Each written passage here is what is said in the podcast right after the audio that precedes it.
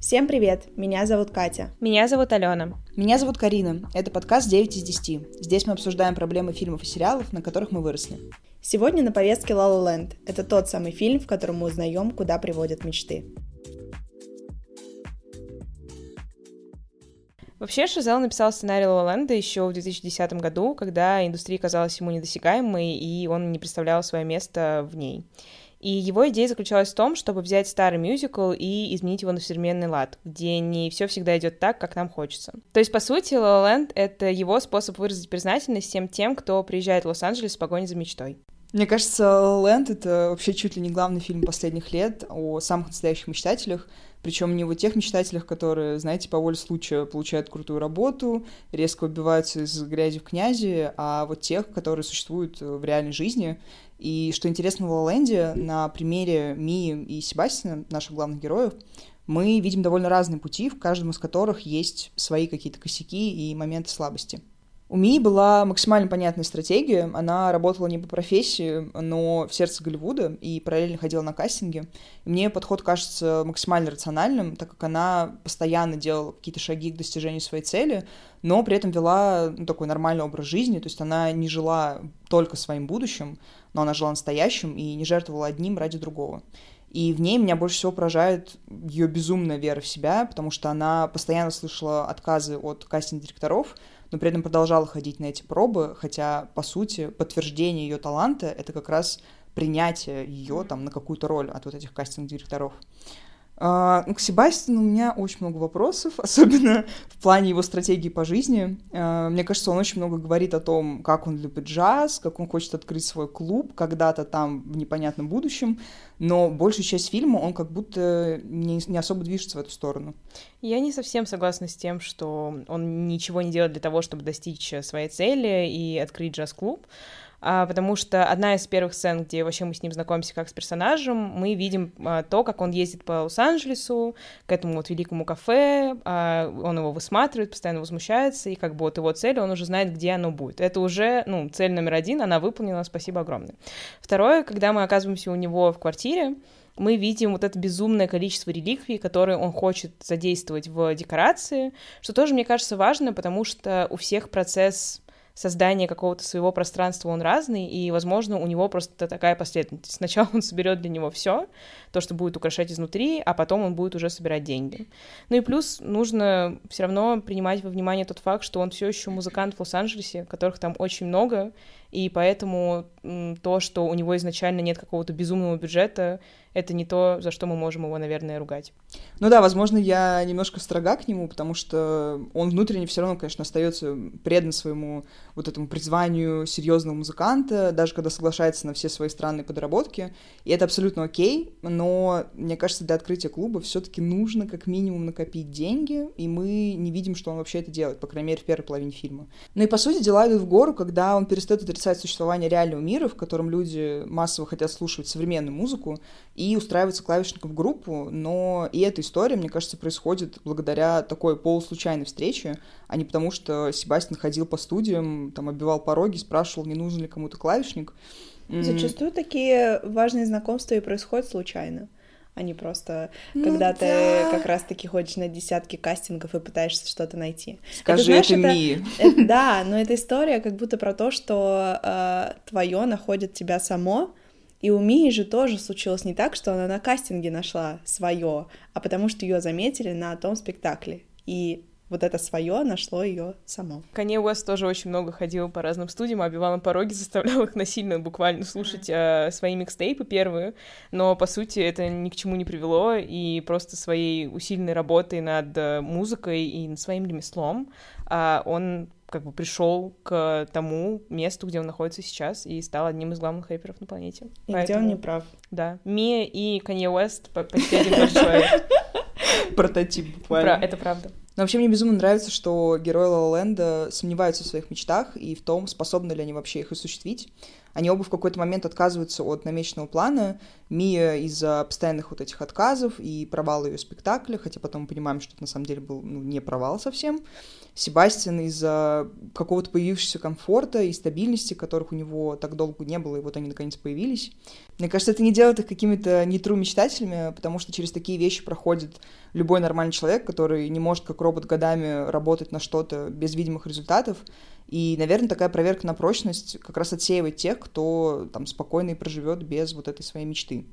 И мне кажется, вот этих безумцев, которые мечтают, объединяет невозможность не следовать своему пути. Именно поэтому они снова и снова возвращаются на эту дорожку какой-то порой неадекватной веры в себя и в свое дело, даже если иногда сворачивают куда-то не туда. Да, я, кстати, очень часто думаю о том, что во мне живет какая-то невероятная вера э, в то, что я делаю, и я не знаю, откуда она появилась и как она вообще существует сама по себе. Это призвание тебя зовет. Я тоже так думаю. Это вселенная, космос и все остальное. Да-да-да. Но э, я не работаю над ней, ну то есть она просто есть mm-hmm. и и все, и она как-то двигает меня вперед. Но в любом случае, даже если есть эта гигантская вера в себя и в свое дело, в свою команду, наступают моменты, когда ты не видишь каких-то видимых результатов, например, и тебе просто хочется все бросить, потому что тебе кажется, что дело никому не нужно, что никто вообще это не оценивает. Но тут, наверное, важно сказать, что когда твоя вера сильнее страха, ты будешь продолжать делать свое дело и идти к той мечте, которую сам себе придумал. И все-таки, несмотря на мою гигантскую любовь к этому фильму, не могу не отметить тот факт, что наши главные герои — это на самом деле процент от процента тех людей, которые старались так же сильно, но в итоге не добились всемирной славы или чего-то подобного. И мне кажется, La La Land — это в первую очередь огромное и искреннее признание в любви к кинематографу, Лос-Анджелесу и всем тем, кто годами строит свою карьеру. Mm-hmm. И поэтому, наверное, у фильма такой воодушевляющий вайб но как будто не стоит себя обманывать вот эта идея о том, что терпение и труд все перетрут, и слоган фильма все еще звучит как э, «Here's to the fools who dream», и мне кажется, слово «fools» здесь, ну, вообще не просто так присутствует. Не понимаю, о чем ты говоришь. Мы все здесь Вообще в этой комнате не... вот эти люди. Эти дураки здесь. В деревне дурачела, она в этой комнате собралась. Каждый четвертый не дурак. Как видите, три уже здесь. Вы не дурак. Поздравляю. Ну ладно. Я тебя помню. Признаю, в тот вечер я был резок. Немного. Резок? Вел себя как козел. И признаю это. Ясно. Но просить сыграть это серьезного музыканта, знаешь, уже слишком. Боже мой, ты сейчас сказал серьезный музыкант? Послышалось. Дашь свою рубашку? Зачем? У меня скоро пробы. На роль очень серьезного пожарного. Но вообще то очень точно отметила про дураков, потому что близкие наших главных героев, мне кажется, считают их именно такими.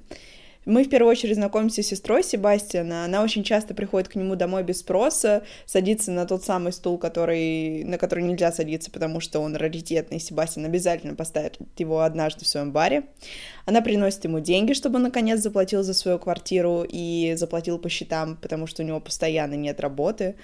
Мне вообще непонятно, как Себастьян живет, и кажется, что если бы не сестра, он оказался вот там на улице рядом со своим баром, где да, он да, хочет да. открыть. Сидел бы, думал, ой, ну, скоро буду ну, там. Слушайте, а это вот очень удобно. Выкинут. Не надо платить за аренду, бар уже есть. Отлично. Все, да, ну, все реликвии уже собраны, поэтому все нормально. Но мне кажется, что сестра тут играет э, некую роль мамочки, когда говорит ему, Зай, надо быть серьезнее, давай ты уже найдешь стабильную работу, которая будет оплачивать твои счета. И как бы она не говорит напрямую слова про его затею с баром, но мне кажется, судя по ее реакции, понятно, что она считает ее достаточно глупой, и не столько потому, что она не верит в него, мне кажется, она скорее волнуется, что в свои 30 плюс он все еще не может нормально зарабатывать. Но для меня их отношения не выглядят так вот, как ты их, наверное, воспринимаешь, потому что в моем понимании Лора — это идеальная репрезентация сестер в кино, потому что она просто не дает Себастину расслабиться. И если бы вообще не ее намеки на то, что он вообще-то глобально еще ничего не сделал для того, чтобы в итоге стать гениальным джазменом и открыть собственное кафе, он бы реально просто остался на улице со всеми своими стульями, плакатами и пластинками и собирал бы милостыню на то, чтобы, ну, съесть, я не знаю, куриные крылышки, как э, его любимый джазмен. Да, возможно, иногда это выглядит как какое-то такое подтрунивание над ним и небольшое издевательство, но в конечном счете, ну, никто, кроме нее, ему об этом не скажет так честно и настолько настойчиво, как это делает Лора. Вопрос в том, насколько эта мотивация реально помогает Себастьяну, потому что кажется, что эм, он не тот э, герой, для которого важно... э, Тыканье вот это в него. мгм, Мгм. Да, то есть как будто его, наоборот, нужно вдохновлять, Сто процентов. говорить о больших вещах, больших Творческие целях. люди, да. Ну, опять же, Ну чувак да, да. собирает раритетную мебель, чтобы ее куда-то поставить. Явно жесткие какие-то рамки не сделают его в миг крутым бизнесменом и создателем бара. Если Себастьяну все понятно, то с Мией немного другая история. Нам не показывают на протяжении всего фильма ее родителей. Мы лишь видим, что она вернулась домой после своего театрального провала и знаем, что они хотели бы, чтобы она стала юристом. Мы не видим никакой коммуникации с ними по ходу фильма, и я бы сделала вывод о том, что они не играют важную роль э, на ее актерском пути. Есть всего одна интересная сцена, где Мия звонит матери и рассказывает, как у нее дела. Это происходит в квартире Себастьяна, и он слышит весь разговор. Она вскользь упоминает своего бойфренда, говорит, что он клевый, что он скоро откроет бар, но ее мать, кажется, не очень в это верит, потому что у него нет стабильной работы. И мне кажется, этот разговор стал триггером для Себастьяна, из-за которого он в том числе пошел и согласился стать Сто процентов. частью вот той самой группы, которую Он потом, потом, ненавидел. это еще, да. Видите? Ему нужна рациональная сторона в жизни. Да, за которую он потом будет упрекать ее. Ну, тоже Вау. такое себе. Но это защитный механизм. Ой, ну... Но мне кажется, что он скорее это сделал, потому что все вокруг об этом говорили, и он такой, блин, ну, может быть, это правда. И Мгм. знаете, когда э, вокруг тебя гуляет вот тысяча мнений, которые отличные от твоего, но ты думаешь, блин, ну, эти же люди не могут все ошибаться. Может Мгм. быть, они понимают жизнь лучше, чем я. Но на самом деле оказывается так, что нужно слушать себя, а не потом страдать еще 10 тысяч лет о том, Факты. что э, ты прожигаешь время на то, чтобы играть в этих очках, закусывая губы э, ради какого-то странного фотографа. Я бы все отдала, чтобы Райан Гослинг, ну, в режиме реального времени передо мной стоял и так играл. Мне кажется, это частая и болезненная история, когда у тебя есть мечта, и ты идешь к ней маленькими шагами каждый день, и находятся близкие люди, которые не понимают или не верят в твое дело.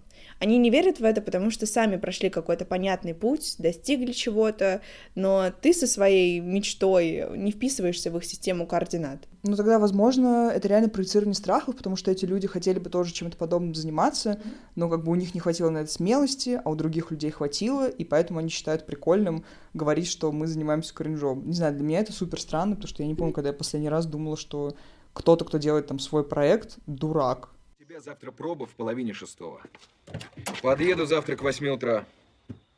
Выйдешь ты или нет, я не знаю. Как ты нашел меня? Дом напротив библиотеки. И все-таки в Лоланде отчетливо прослеживается мысль, что правильные люди — это глобально одна из важнейших составляющих на пути к успеху. И я искренне верю в то, что нам всем нужен человек, который будет понимать нас и принимать такими, какие мы есть, даже несмотря на все наши зачастую безумные мечты.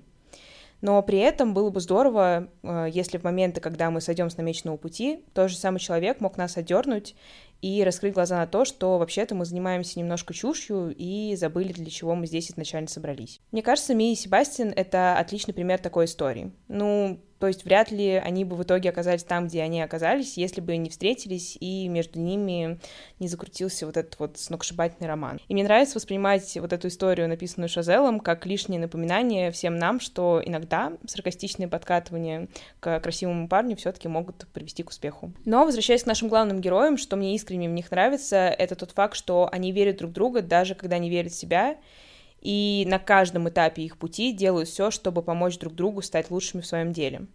И это проявляется даже не столько в том, что они пытаются максимально погрузиться в жизнь и интересы друг друга, как это было в случае с Ми, которая не любила вообще джаз до встречи с Себастьяном, но потом она начала ходить с ним во всякие бары, узнавать новых джазменов и вот это вот все.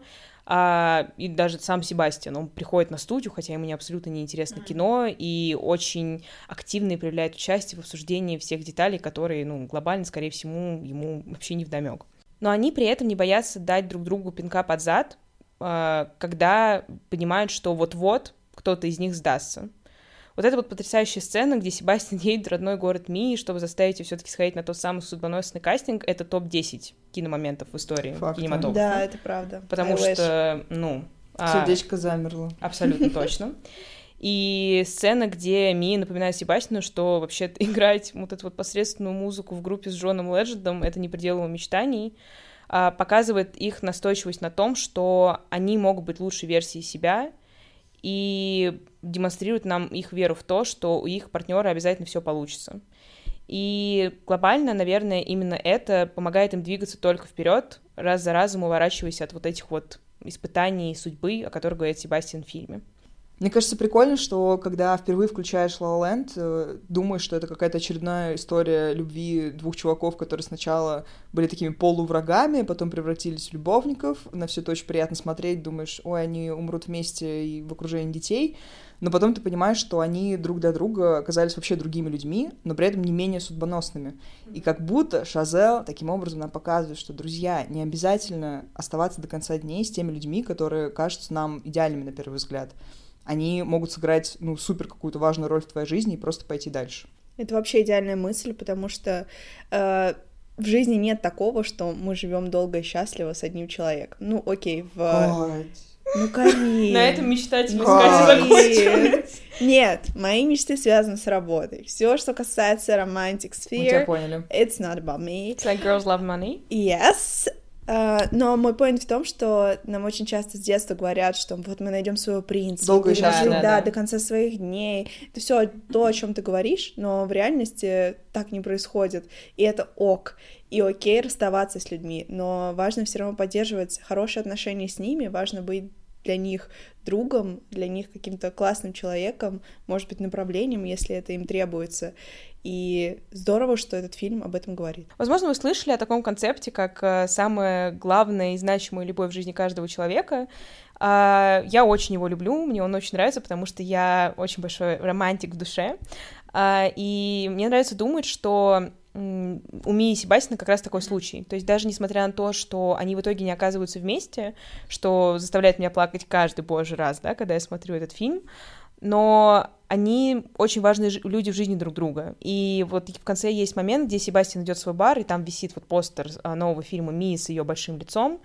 И как будто бы это намекает нам на то, что они все равно всегда присутствуют в жизни друг друга, даже несмотря на то, что их разделяет расстояние и время, и никаких отношений между ними уже не сохранилось, они все равно несут вот это вот чувство в себе сквозь кота. И I think that's beautiful.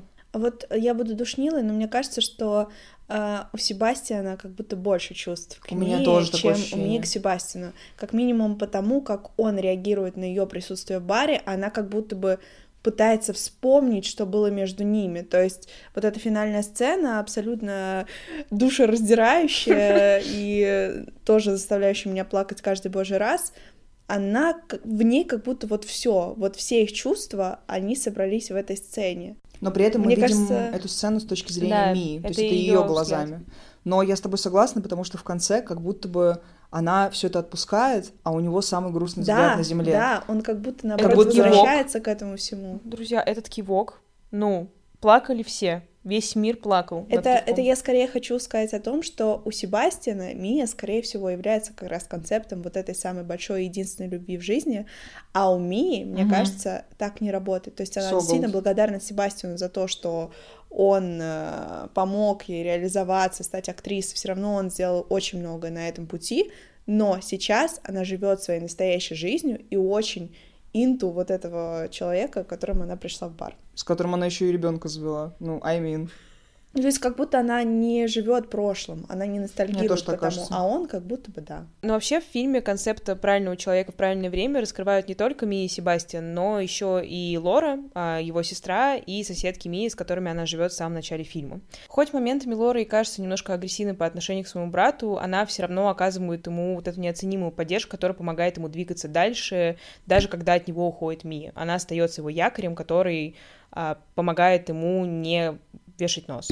Ну а соседки Мии — это те самые подружки, которые есть у всех в жизни, которые вытащат тебя из пучины грусти и заставят пойти на тусовку, которая изменит все. Потому что именно на ней, как мы все знаем, окажется нужный нам человек.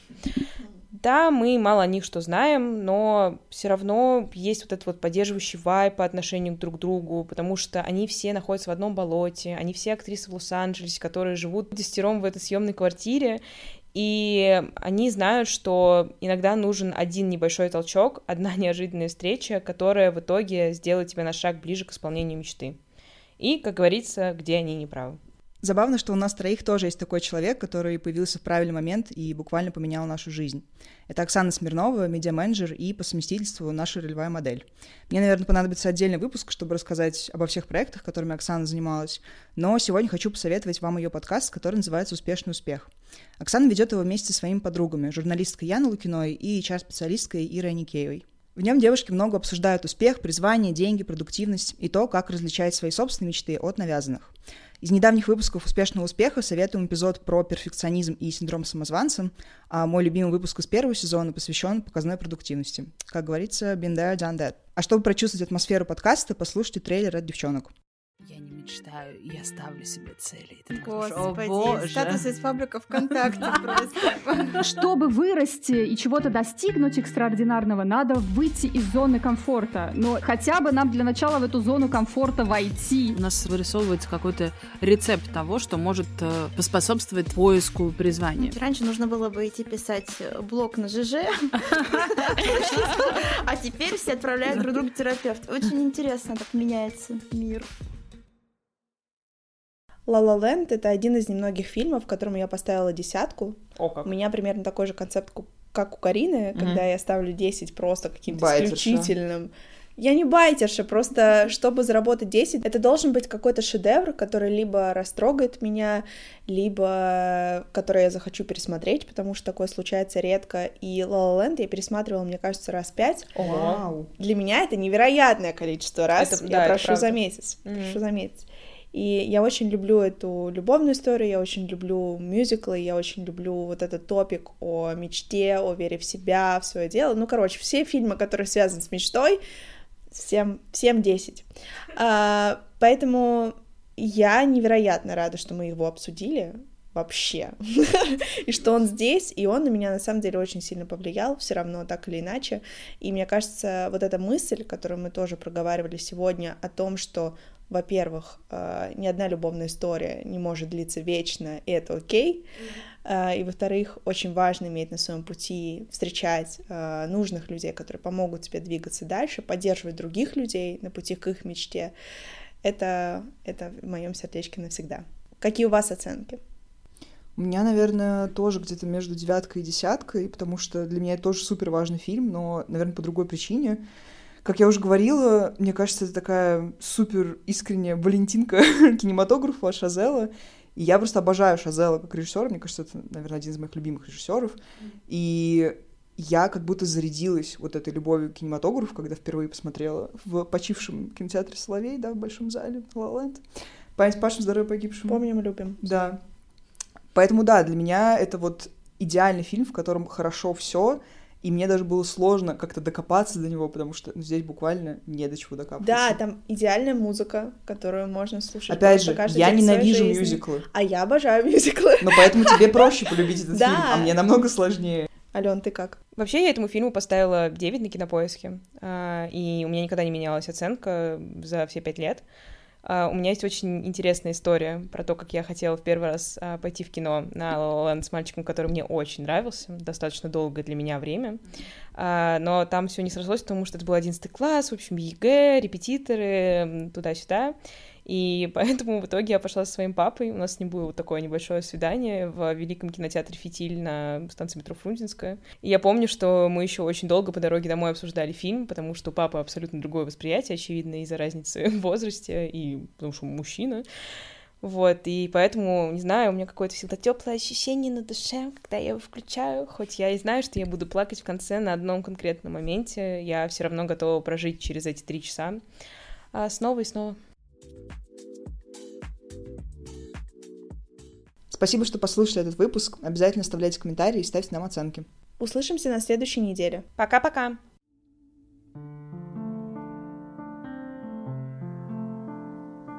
City of stars, are you shining just for me?